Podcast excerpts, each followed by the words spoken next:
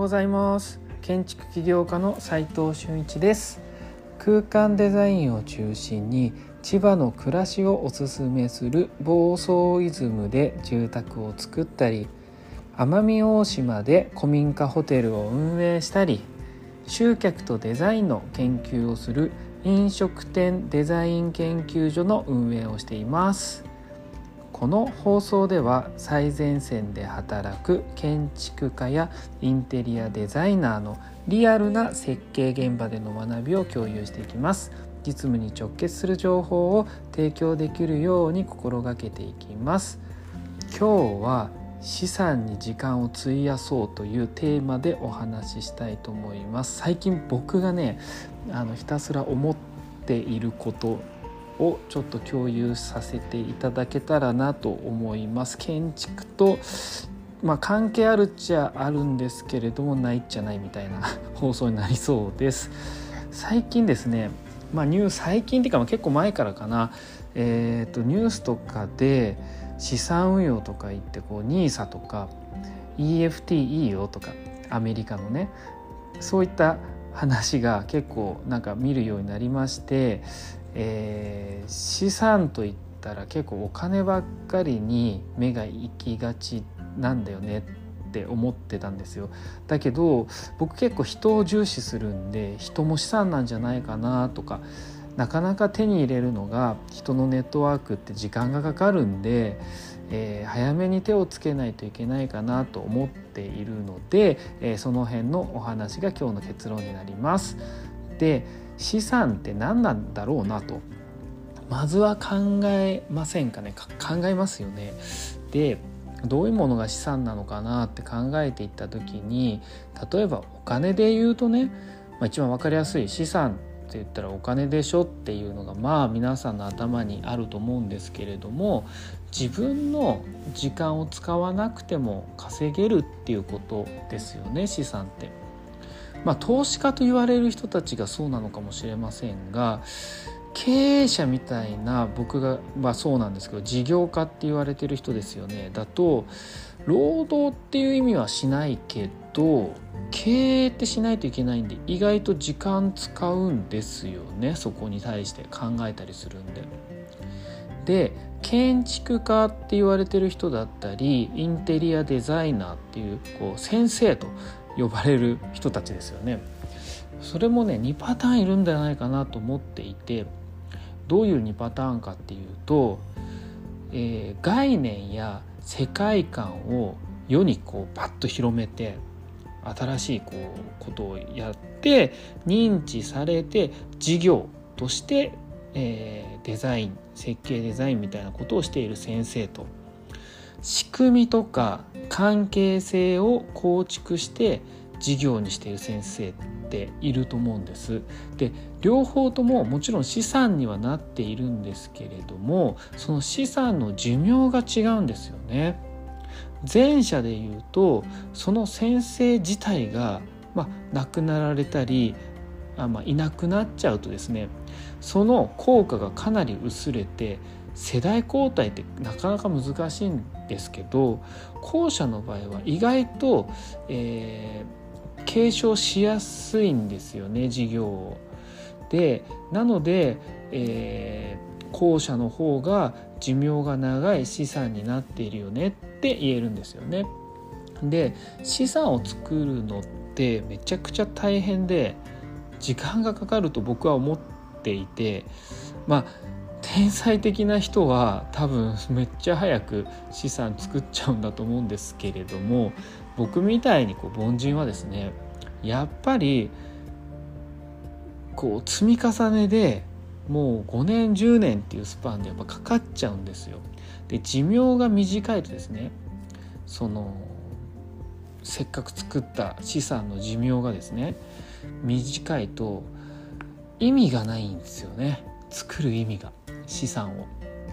だって10年かけて作った資産がですね5年10年でなくなっちゃうっつったらめちゃくちゃコスパ悪いじゃないですか。例えばこう30歳まあ 30, 30代でもいいか。30代10年かけて資産作って40代で亡くなっちゃうみたいな、まあ、50代で、まあ、完全に亡くなってそこからどうやってその先生きるんだってなっちゃいますよね。だから10年かけて作った資産が、まあ、100年とか300年とか続くんだったらそれはまあ後輩とか、まあ、僕子供いるんですけど子供にも残せる可能性が出てくるので、まあ、感謝されますよね。でこの辺のことをちょっと考え始めると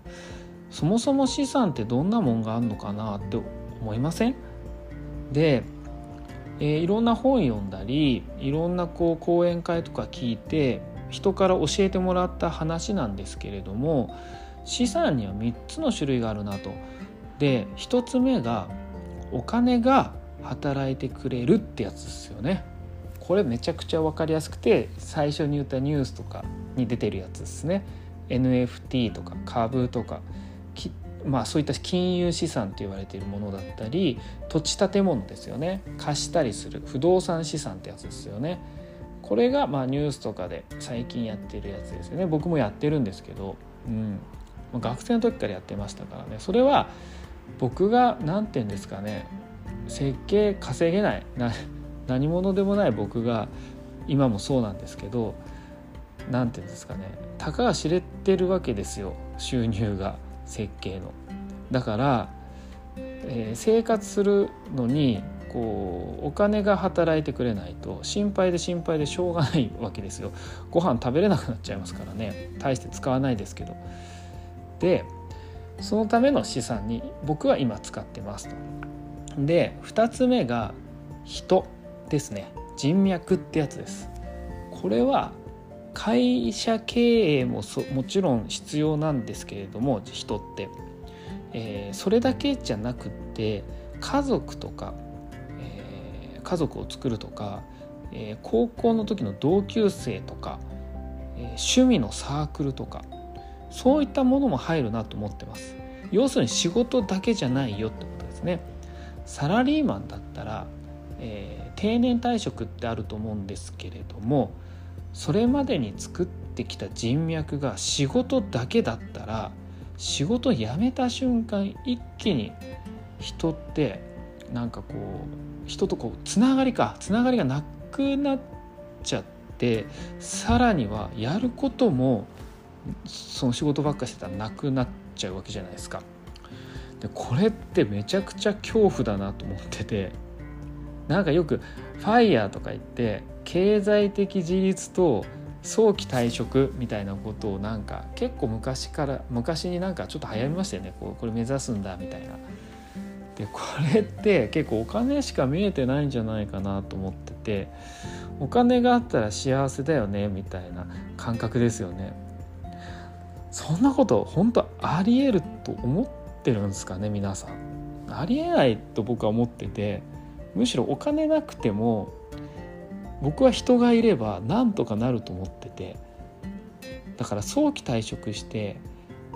ねそれはそこから趣味でねこう人脈を作れる人だったらいいっすよ慣れてる人だったら。ただ今まで人脈の作り方を慣れてない人がいきなり早期退職して仕事の縁全部切ってそこから新たな趣味とかで作れない人も出てくるわけですよ。慣れてないからでそれはね今まで会社以外の人とネットワーク広げた人はファイヤーしても問題ないかもしれないけどねって思うんですよ。そうじゃない人って何を楽しみに生きていくんだろうなって思うわけです。お金って買うことしかできないですからね。こう人の心までこう買うってなかなか難しいですからね。でまあねでも僕も正直一人の方が好きなんですけれども黙々とそれは建築とかを作っているのが好きとか建築を使った事業を考えるのが好きなんですけれどもこれって体とか脳みそが若いからいいのかなって思ってて例えばあと20年後まあ僕今40ちょっとなんですけどまあ60過ぎたりしてそっから10年20年まあ7080ぐらいなった時に本当にそういうことできるのかなとやってるこう諸先輩方はいますけれども僕その自信があんまなくって一人で生く生きていくって辛いと思うんだよなって思ったんですよね。まあそうは言ってもねお金はね大事だよと思ってますよ本当に僕も。本当地方行って思うんですけどお仕事で最近地方回り多いんで人材不足ってマジ深刻なんですよね。ホテルだって集客できてても運営スタッフいなかったら営業できませんからねそんな状況で潰れてるところがこう結構あるわけですよね地方は。で今後も増えていくんでしょうね。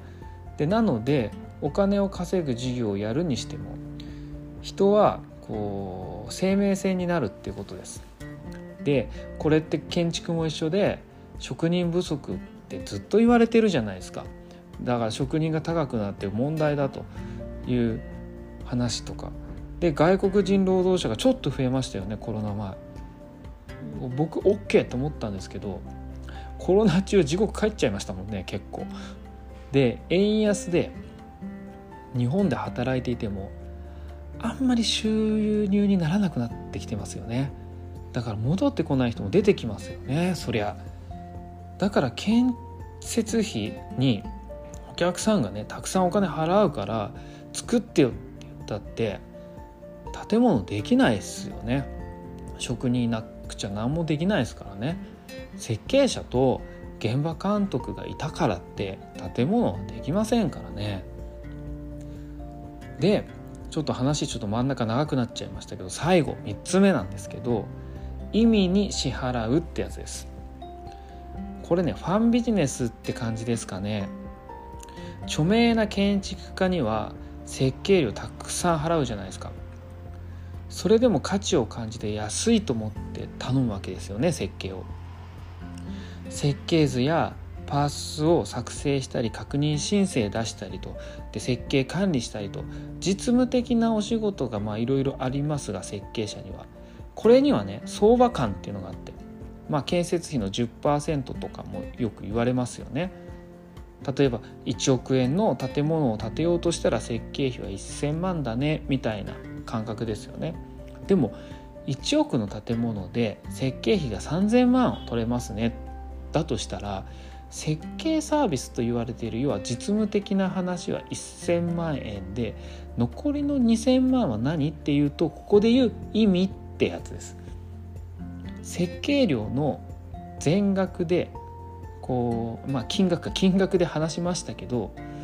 えー、お金だけじゃなくってこれ特許のような権利でも同じことが言えるんですよね。権利を使って販売したり他の商材サービスを作れたりするからですよね。人が動いてないですしこれ。あの権利が、まあ、もちろんそのその権利を使って人が動くってことはあったとしてももともとの根幹は、えー、使ってないってことですけどね人を。で金額は上がらなくても権利がそれはお金の価格帯が上がらなくてもですね権利が多く権利の多く権利を使った多くのサービスが生めばそれは資産になってきますよね。以上に以上のこの3つが資産の種類なんですね。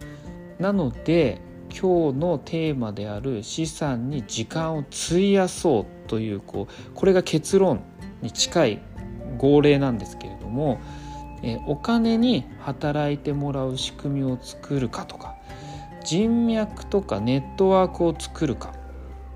え、意味作ったり権利を取ったりすることに自分の時間をなるべく使いましょうねというお話でした。最後にちょっとだけお知らせさせてください。奄美大島で海岸清掃を毎月第1日曜日開催しています。ちょうど今ですね奄美から帰ってきて次回12月4日の